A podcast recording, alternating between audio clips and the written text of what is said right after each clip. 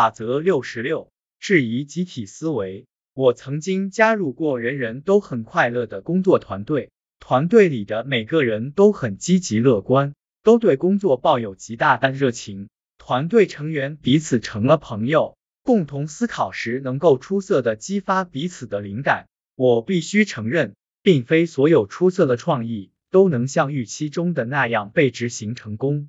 有时并没有取得我们想要的结果。一段时间后，我们的团队加入了新人，我们都很喜欢他。我们惊异的发现，尽管平时他是一个很积极向上的人，但在分享创意时，他的态度却很消极。我们可能因为一个想法而兴奋不已，他却总是给我们泼冷水。意识到自己熟悉的激情受到压制，这未免会让人略感沮丧。然而，又过了一段时间，我们开始注意到其他现象，我们的创意成功率提高了，越来越多的创意像我们希望的那样取得了成功。你猜怎么着？这个新人的负能量迫使我们更加认真，更能从现实的角度去思考与计划，帮助我们预测潜在的风险，并采取规避风险的行动。团队中所有人的意见总是一致。这种现象不一定是好事，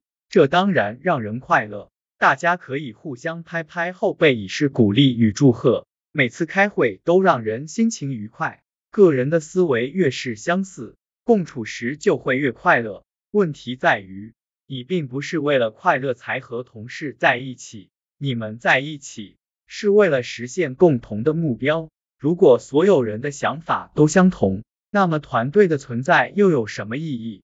何不就两个想法一致的人互相激励，碰撞思想的相同火花呢？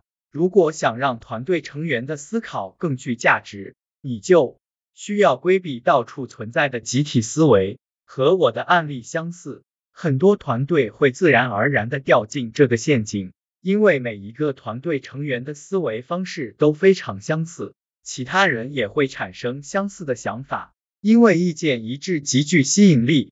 所有人都会在无意识中产生一种消除不同想法的渴望。不管怎样，整个团队的思考质量都会受到损害。避免出现这种现象的最重要的方法就是保持警醒。集体思维通常在团队成员意识不到的情况下发生。所有人都认为自己的想法一定正确，因为他们互相认同彼此。没人会意识到他们正在回音室里开会。在你意识到真实情况，并且提醒团队注意后，下一步就是解决这个问题。最好的办法就是对团队做出调整，引入其他独立的、可靠的思考者。